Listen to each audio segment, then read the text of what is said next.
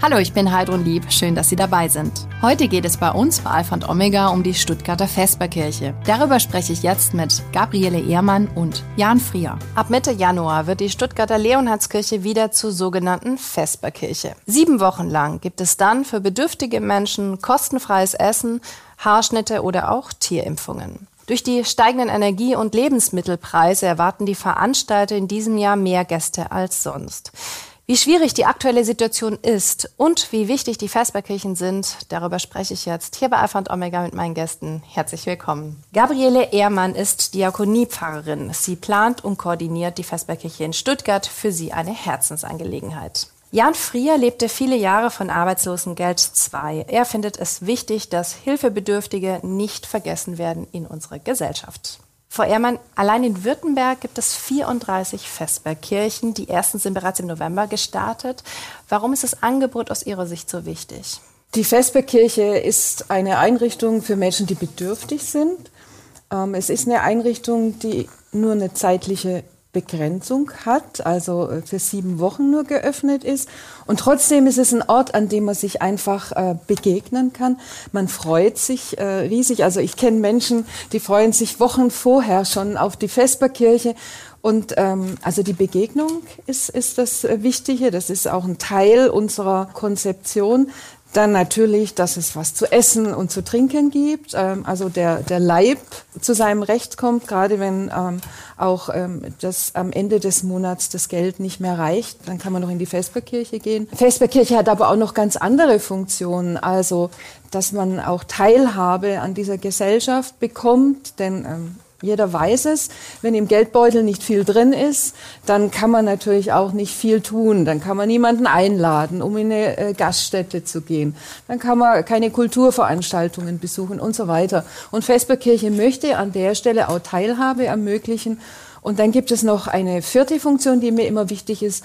Wir möchten auch äh, dieses Thema Armut in die Öffentlichkeit bringen. Wer kommt denn in die Vesperkirche? Wir haben äh, Befragungen gemacht in den vergangenen äh, Vesperkirchen. Man sieht es ja jemandem nicht an, ne? wenn, wenn jemand in die Vesperkirche kommt, wer er ist. Also das ist ein Teil, das sind ältere Menschen, das sind Rentnerinnen und Rentner, die eine kleine Rente haben und äh, die froh sind, wenn sie in der Vesperkirche was zu essen bekommen. Das sind Menschen, die einsam sind. Also in Stuttgart, es ist eine Befragung gemacht worden, in Stuttgart drei Prozent der Bevölkerung fühlt sich als arm, würde sich selber als arm bezeichnen.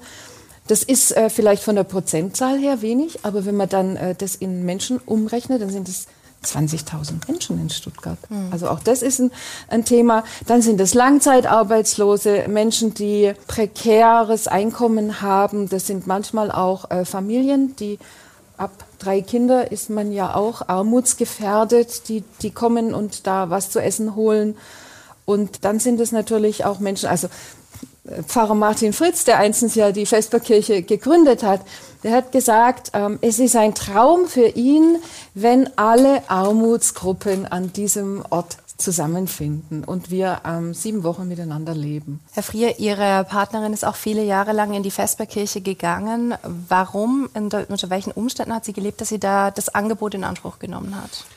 Ja, meine Partnerin, die war äh, arbeitslos, die ist arbeitslos geworden, die musste ihre Tätigkeit bei einer befristeten Stelle aufgeben, so, das ließ sich nicht mehr verlängern, weil das eine Mutterschaftsvertretung war und hatte eine Weile immer nur, sie hat eine Weile immer nur kurz befristete Stellen gefunden, was denn letztendlich dazu geführt hat, dass sie immer wieder mal zwei Monate, ein Monat, drei Monate.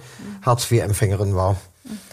Und um sich da zu behelfen und damit es also wortwörtlich nicht langweilig wird, hat die angefangen, die Straßenzeitung zu verkaufen. Mhm. Und ist dann in den Mittagspausen immer in die Vesperkirche zum Essen gegangen. Einmal war es näher gelegen war und weil sie da im Laufe der Zeit eben auch Leute kennengelernt hatte, mit denen sie sich da gerne unterhalten hat da drin.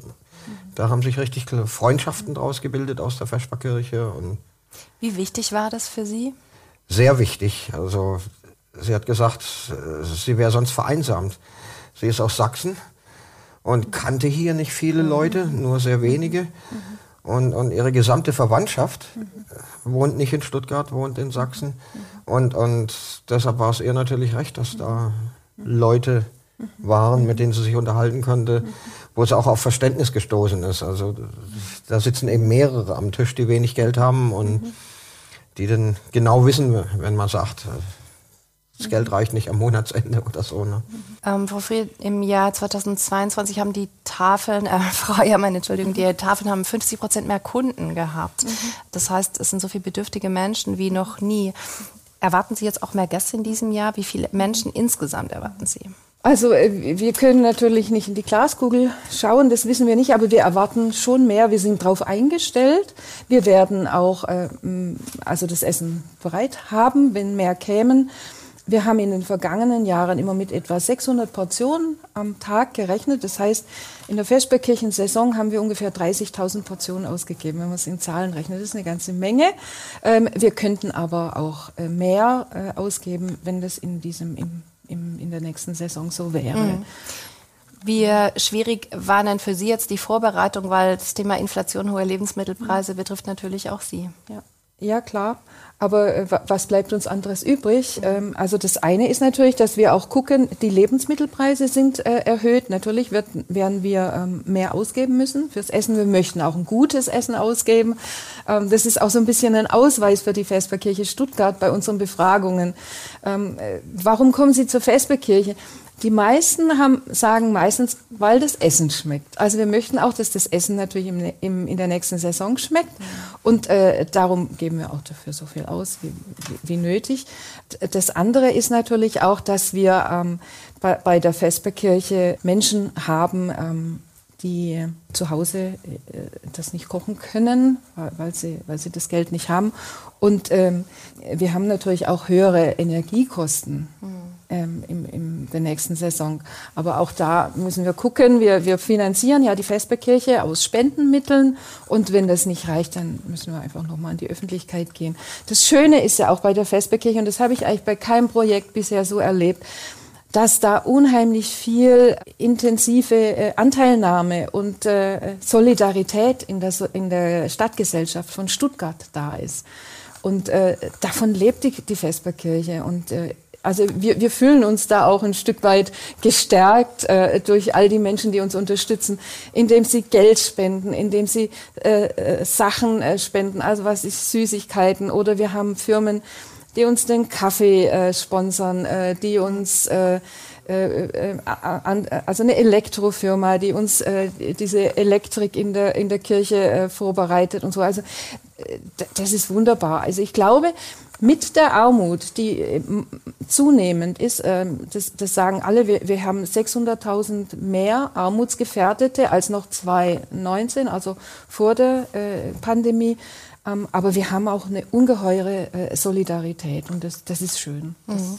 Ich habe auch festgestellt, mhm dass das, wenn ich jetzt einen Bekannten, der nicht aus Stuttgart kommt, mhm. also meinetwegen Ludwigsburg, mhm. Esslingen oder so hier aus, mhm. nehmen, einen Weg erkläre innerhalb Stuttgart, ne, ertappe ich mich immer wieder dabei, dass ich dann nicht sage, an der Leonhardskirche vorbei, sondern an der Vesperkirche vorbei.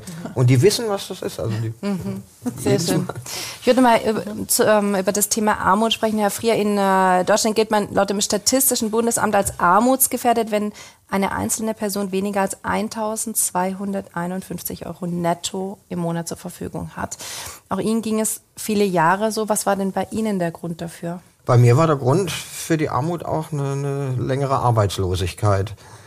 Also ich äh, nach einer betriebsbedingten Kündigung habe ich immer nur noch äh, mal was Befristetes gefunden und dann auch über mehrere Monate oft gar nichts. Und ich habe zwar an sämtlichen Maßnahmen, die mir das Amt angeboten hat, Umschulungen und so weiter, Qualifikationen teilgenommen, aber das hat mir als damals Ü40 nicht wirklich was gebracht. Das hat mir also trotz einer Vielzahl an Bewerbungen praktisch keinerlei Erfolg gehabt. Und, und Hartz IV, das war natürlich erstmal viel weniger Geld als das, was ich vorher verdient habe. Also das weniger als 50 Prozent des, des vorhergehenden äh, Verdienstes.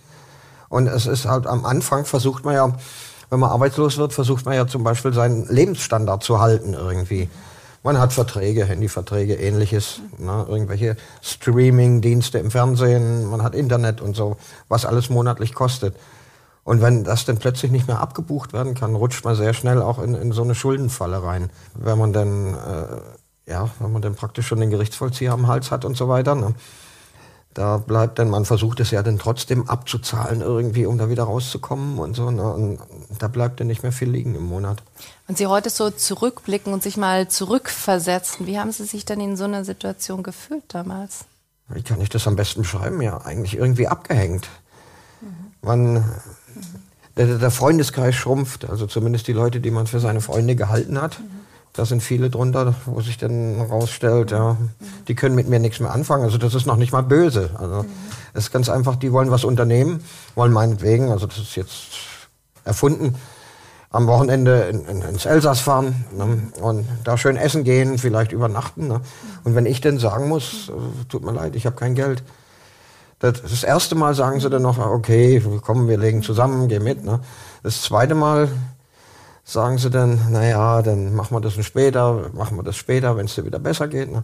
Und das dritte Mal fragen sie gar nicht mehr. Ne? Und mhm. dabei bleibt es dann auch. Ja. Ja. Und das, so geht es mit allem. Also das sind kulturelle Veranstaltungen, wie Sie ja auch schon gesagt haben. Ne? Ja. Und so, das kostet alles Geld. Kino, mhm. Gastwirtschaften, also mhm. im, im, Sommer dann, dann mhm. wenn man Ausflüge machen will, klar, man nutzt mhm. Billigangebote, gibt's, es gibt Möglichkeiten auch mit wenig Geld meinetwegen an Bodensee zu fahren, mhm. Tagesausflug. Dann nimmt man sich halt ein Leberwurstbrot mit. Aber es ist schwierig, jemanden zu finden, der dann mitgeht mhm. und eben mit mir ein Leberwurstbrot isst. Ne? Ja. Ihnen kommt es sehr bekannt das, vor, ne? Ja, und, und, das ist ja auch der, der, Grund, wieso wir die Kultur in der Vesperkirche anbieten. Ne, dass wir ja. gesagt haben, ähm, da ist ein Kulturangebot, mhm. zu dem jeder kommen kann, ne? ob ich da jetzt viel Geld oder wenig Geld habe auch äh, weiteres, äh, also was, was wir sonst noch anbieten. Ähm, wir haben Friseure in der Regel äh, dabei, äh, die die Haare schneiden. Ich denke, das ist ja auch was Wichtiges, mal wieder schön aussehen. Ja, das ist auch ein Teil der Gesellschaft sein. Man fühlt sich einfach ganz anders. Oder wir haben Fußpflege. Das ist einfach was ganz Tolles. Und ich äh, muss hier an der Stelle auch sagen, ich freue mich immer riesig über alle, die da ehrenamtlich äh, sich beteiligen. Also wir haben zwei Fußpflegerinnen, die kommen und die kommen äh, fünf Dienstage jetzt auch in der nächsten Saison und werden an jedem Tag ähm, sechs Personen pflegen. Ja. Äh, äh in, äh, das war noch vor Corona, äh, äh habe ich habe ich es einfach noch in Erinnerung, wie ein Mann aus der Kirche gegangen ist, wie auf Flügeln. Ja, so hat er gesagt, es so käme er vor nach dieser Fußbehandlung. Also, also das ist das, was Sie meinen, dass es eben nicht nur das Essen ist, sondern ja. sehr viel mehr. Sie haben jetzt äh, ja. Angebote wie, wie Haarpflege, Fußpflege angesprochen. Wie wichtig finden Sie solche Angebote? Ich finde die sehr wichtig. Also meine Freundin, die hat mir, ich, ich habe sie gefragt, mhm ob, äh, äh, was das alles für Vorteile hat. Die hat zum Beispiel auch erwähnt mit Tieren, mit Haus, wenn man jetzt einen Hund hat oder so, dass man da also, ich weiß jetzt nicht, ob es tierärztliche ja. Hilfe ist oder so in Anspruch nehmen kann, was man sich ja als Hartz-IV-Empfänger überhaupt nicht leisten kann. Und Tierärzte sind teurer, auch vor jetzt, mhm. bevor jetzt die Preiserhöhung kam, waren die ja schon teuer. Ne? Und, und ein Hund, das kann schnell, da können ja schnell mal, mal 1000 Euro zusammenkommen oder so an Kosten. Ne? Mhm was sich denn so einer gar nicht leisten kann, jemand, der, der kein Geld hat. Ne? Und, und gerade auch Menschen, also es gehören ja obdachlose Menschen zur Vesperkirche, das habe ich vorher auch bei meiner Aufzählung irgendwie gar, gar nicht beachtet. Ja. Wir haben ähm, vielleicht ähm, acht bis zehn Prozent auch ähm, obdachlose Menschen und viele, die obdachlos sind, die haben natürlich auch einen Hund. Das war mal äh, einstens äh, der, der Beginn, auch dass man gesagt hat, eine tierärztliche Versorgung in der Vesperkirche ist wichtig dass man auch Tiernahrung ausgibt, äh, solche Dinge. Und da kommt dann auch einmal in der Saison eine Tierärztin und äh, da werden dann alle Hunde und Katzen geimpft. Das ist toll ja. in der Kirche. Wie kommt das an? Äh, das, das kommt gut an. Ich kann es nur jetzt von meiner Seite aus sagen. Äh, Sie können es vielleicht nochmal ja, aus einer anderen Warte sagen, aber es kommt gut an. Da sind manche froh, also die müssten sonst ihre Tiere weggeben. Also das mhm. ist so. Und, und mhm es ist so, also ich, ich habe mal jemanden kennengelernt, das ist schon einige Jahre her. Für den, der war auch schon alt, also ich, ich glaube schon fast 70 oder so, dem war seine Frau gestorben, seine Kinder hatten keinen Kontakt mehr zu ihm. Mhm.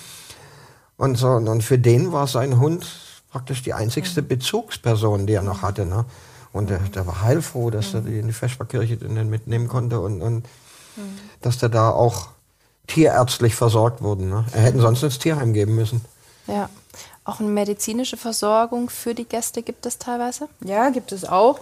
Also wir haben ein ganzes Ärzte, Ärztinnen-Team, das schon seit vielen Jahren äh, regelmäßig in die Vesperkirche kommt. Das sind zum Teil Menschen, die äh, im Ruhestand sind. Das sind aber auch solche, die eine Praxis haben und dann am Wochenende noch in die Vesperkirche kommen und die Patientinnen und Patienten versorgen. Also wenn man irgendeine Malaise hat, äh, kann man da gerne hingehen. Warum ist es notwendig? Warum gehen die gestern nicht einfach zum Arzt? Ja. Ähm, manche haben einfach eine Scheu, da, da, da gibt es einfach eine Hürde, in eine normale Arztpraxis zu gehen, bei, bei manchen Gästen jedenfalls in der Vesperkirche, sicher nicht bei allen. Dann gibt es auch immer wieder welche, die haben gar keine Gesundheitskarte. Auch sie werden natürlich bei uns versorgt. Und keine Versicherung. Keine Versicherung, ja. Hm. Ähm, aber was man auch sagen muss, äh, die, die gesundheitliche Versorgung äh, ist besser geworden. Auch derer, die auf der Straße leben oder die wohnungslos sind, weil es in Stuttgart ja ein großes Netz gibt. Also Vesperkirche ist ja nicht ein, ein Monolith in, in der Stadt Stuttgart, sondern eingebunden in ein großes Hilfenetz. Und da gibt es auch einen Bus, der fährt regelmäßig an verschiedenen Stationen vorbei und da kann jeder kommen und sich versorgen lassen medizinisch. Deshalb ist die, aber auf der anderen Seite Seite muss man auch wissen, alle Menschen, die auf der Straße leben, ähm, die altern schneller, ähm, äh, die, die haben ähm, mehr Krankheiten als jemand, ähm, mhm. der eine gute Versorgung hat. Meistens auch äh, psychisch ähm, äh, labiler und äh, die, die brauchen eine gute Versorgung. Herr Frier, Sie haben jetzt äh, vorher geschildert, wie Sie und auch Ihre Partnerin durch halt betriebsbedingte Kündigungen oder der Job ist ausgelaufen, eben unverschuldet in die Armut auch gerutscht sind, kann man so sagen. Haben Sie denn das Gefühl, dass das Thema Armut in der Gesellschaft wahrgenommen wird? Mittlerweile ja. Also das mag natürlich daran liegen, dass ich jetzt auch aufgrund meiner Tätigkeit jetzt sehr viel im, im sozialen Bereich unterwegs bin und, und bei Sozialunternehmen oder wie eben in der Vesperkirche oder so. Ne? Aber Sie arbeiten jetzt in der Filmproduktion, muss man sagen, bei der Einrichtung Soziale Arbeit. Bei der neuen Arbeit, ja, genau. Und deshalb nehme ich es natürlich noch ein Stück weit an, anders wahr. Also da in dem direkten Umfeld wird es natürlich wahrgenommen. Ne? Ich habe das aber auch schon festgestellt, dass äh, wenn ich jetzt so abends den Fernseher an, anschalte, ne? dass es durchaus also auf allen Sendern, egal eigentlich wo, immer wieder mal Thema ist. Also ob das jetzt Regionalsender sind oder die großen, so die, die überregional senden. Mhm. Wir haben eigentlich fast jeden Tag oder jeden zweiten Tag haben wir mittlerweile eine Sendung, die mhm. irgendwie in irgendeiner Form, mhm. manche gut, manche schlecht, klar, mhm. aber mhm. in irgendeiner Form über Armut berichtet. Sie haben in äh, den vergangenen Vesperkirchen auch schon mit Politikern gesprochen über das Thema Ar Armut, auch über Ihre eigene Situation. Was haben Sie den Politikern gesagt und wie hat es da, da gewirkt? Also ich habe, ich kann mich gerade an eine, eine Runde erinnern, die gerade auch in der, in der Vesperkirche stattgefunden hat, wo dann also aus den verschiedensten Ebenen, kommunaler Ebene, Landesebene, Bundesebene, Politikerinnen dabei waren. Ne? Und die haben also da haben, ich habe eigentlich meinen Lebenslauf geschildert, was das bedeutet. Damals ging es, glaube ich, um das Thema Wähler, Nichtwähler, warum so arme Leute nicht wählen gehen und so. Ne? Und da habe ich gestaunt. Da saß neben mir ein Mann von der, von der, von der CDU, der irgendwie bei einer Bank beschäftigt war normalerweise und so. Und der hatte sich sichtlich betroffen gezeigt. Also der hat gesagt, das hätte er gar nicht gewusst, dass das so tiefgreifend ist. Mhm. So, also das ist oft, glaube ich, gar nicht bewusst, weil die Berührungspunkte fehlen. Ne? Einer, der jetzt nicht selber mit, mit armen Leuten zu tun hat oder in der Vesperkirche essen geht oder sich an diesen Plätzen aufhält, wo eben auch äh, Wohnungslose sich aufhalten, ja. in, in Stuttgart, in, in der Paulinenbrücke oder so. Ne? Der kann sich das gar nicht vorstellen. Ne? Aber gerade dafür ist auch die Vesperkirche, denke ich, ein Ort, wo man auch solche sozialen Erfahrungen machen kann. Mhm. Und ich glaube, das ist auch für viele, die in der Vesperkirche mitarbeiten, denn wir haben auch einen ganz großen Ehrenamtsstamm. Also wir haben vor äh, Corona mit 900 Ehrenamtlichen gearbeitet, in der Zwischenzeit durch Corona natürlich reduziert. Und ich habe jetzt mal geguckt für die nächste Saison, da werden wir wieder mit 800 Ehrenamtlichen arbeiten. Ähm, ich glaube, das ist auch etwas, was einem was gibt, in, in, in, äh, im Gespräch zu sein mit Menschen, die vielleicht aus einem anderen Milieu kommen und äh, von denen äh, was zu erfahren, sich auszutauschen, zu lernen voneinander, äh, Verständnis zu entwickeln füreinander. Das ist, glaube ich, auch an, das ist für mich auch das, das Zentrum eigentlich der Vesperkirche, diese Begegnungsmöglichkeit, die man da hat. Es kommen auch Politiker, Sie haben es gerade gesagt, äh, egal ob kommunal oder mhm. auch äh, Bundesminister. Mhm. Im, äh, in den vergangenen Jahren war auch immer der, der Oberbürgermeister, jetzt äh, Frank Nopper oder auch der Bundeslandwirtschaftsminister Cem Özdemir ist regelmäßig da. Sie haben auch schon mit Ihnen gesprochen. Was haben Sie Ihnen denn gesagt? Ich, ich erkläre natürlich äh, Konzept der Vesperkirche, aber was wirkt, ist einfach da zu sein, sich an die Tische zu setzen, mit Menschen ins Gespräch zu treten, sich auszutauschen auch zu hören, welche interessante Biografien äh, die Menschen mitbringen, die hier in der Vesperkirche sind. Herr Nopper, wenn der kommt, der will eigentlich immer relativ schnell was tun mhm. Und ins Gespräch kommen mit, mit unseren äh, Gästen. Und der Herr Özdemir, der ist schon seit Jahr und Tag dabei, weil er sagt, es tut ihm einfach gut diese Verbindung auch zu haben. Und er nimmt dann die Erfahrungen aus der Vesperkirche mit in die Politik und jetzt in die Bundespolitik. Das ist uns ganz wichtig. Haben Sie da eine konkrete Auswirkung auch schon wahrgenommen? Ähm, auf die Bundespolitik? Ich, ich, ich, denke schon. Also in der Stadt Stuttgart. Wir haben jetzt bald 30 Jahre Vesperkirche. Nächstes im Jahr 2024 wird äh, die äh, 29. Vesperkirche sein, die 30. Vesperkirche sein. Und ähm, ich denke, in Stuttgart hat sich wirklich viel getan in dieser Zeit. Zum Beispiel? Ähm, wir haben die Bonuskarte in Stuttgart. Mhm. Ähm, das ist, äh, glaube ich, eine gute Sache. Die gibt's nicht überall. Äh, Sie nicken gleich. Ne? Ja. Ne? Sie, Sie, können das nachvollziehen. Ähm, dann gab's in Stuttgart eine Armutskonferenz. Das war noch vor Corona. Es gibt jetzt im nächsten Jahr die nächste äh, Armutskonferenz. Äh, da sitzen wirklich alle Träger beieinander, die irgendwie in der Armutshilfe tätig sind. Das sind ja alles Experten, Fach, äh, Fachleute mhm. auch.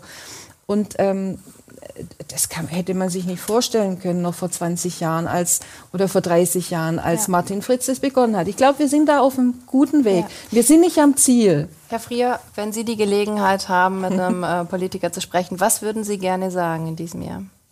Äh, ich kann nur dazu aufrufen, im Grunde genommen, kommen Sie zu uns. Ne? Also ein Politiker sollte immer zu uns kommen, äh, gerade jetzt in die Vesperkirche oder von mir aus auch kann gerne an meinen Arbeitsplatz kommen und ich kann Ihnen die Leute zeigen, wie es denn geht. Ne? Wenn der Politiker den Mut dazu hat, ne?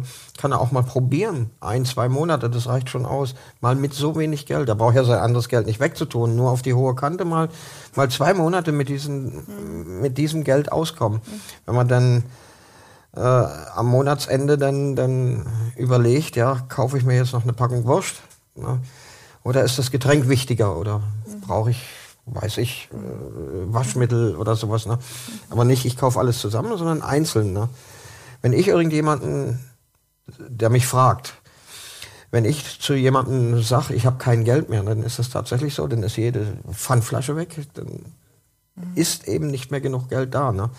Wenn ich jemanden mit Geld frage, ne, fährst du nächstes Jahr in Urlaub, fährst du wieder auf die Kanaren, dann sagt er, ach nee, ich habe kein Geld, ich gehe, das reicht nur für die Türkei. Ne? Mhm. Aber da gibt es dieses das ist eine andere Geld. Dimension. Das ist ein ganz ja. anderer Begriff. Ne? Ja. Kein Geld bedeutet mhm. für arme Leute mhm. wirklich kein Geld. Da ist ja. nichts mehr da, da keinerlei Spielraum. Ja. Sie haben jedes Jahr ein Motto bei der Vesperkirche. Welches ist es dieses Jahr? Ich bin ein Gott, der mich sieht.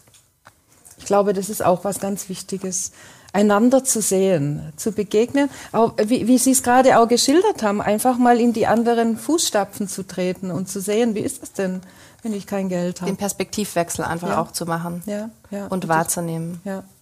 Die Leonardskirche ist ähm, als Vesperkirche Vorbild für viele andere Vesperkirchen. Inwiefern?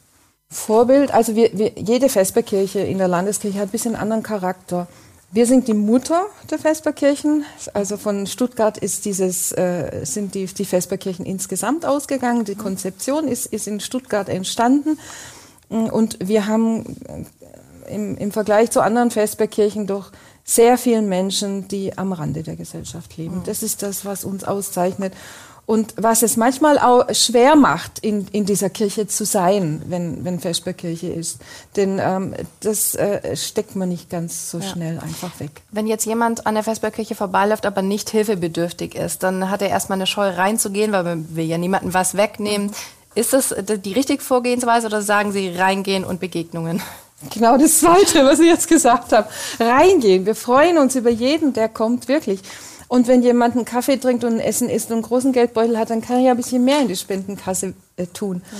Aber äh, diesen Austausch wünschen wir uns, das einander sehen. Ich bin ein Gott, der dich ja. sieht und wir sehen uns einander. Wir nehmen uns wahr. Was wünschen Sie sich für die Vesperkirche in diesem Jahr? Also ich wünsche mir für die Vesperkirche natürlich, äh, wie immer, viel Erfolg. Ne? Dass mhm. Der Bekanntheitsgrad einfach noch steigt, so dass mhm. noch und, und ja, dass, dass eben auch mehr Leute äh, ihre Scheu verlieren, da hinzugehen. Mhm. Also ich weiß es noch, ich habe da glaube ich selber noch nie gegessen in der Festschwerkirche, aber ich weiß von so vielen, das Essen schmeckt, also und, und ich denke mal, dass genügend Leute, die im, im Mittel, aus dem Mittelstand kommen, sich auch freuen, wenn sie dann mal ein Essen hingestellt kriegen, weil sie sich die teure Gastronomie nicht mehr leisten können oder so. Ne? Warum auch nicht? Im Grunde ist es eine große Vision, ein Tisch, an dem ich wir alle sitzen. Ich wünsche Ihnen viel Erfolg für die diesjährige Festbekirche. Danke, dass Sie da waren. Ja. Übrigens, Alpha und Omega, der Podcast, ist ein gemeinsames Format der katholischen Bistümer Rottenburg, Stuttgart und Freiburg sowie des evangelischen Medienhauses Stuttgart. Zu sehen sind die Sendungen auf den privaten Fernsehsendern in Baden-Württemberg, auf Bibel TV und auf YouTube.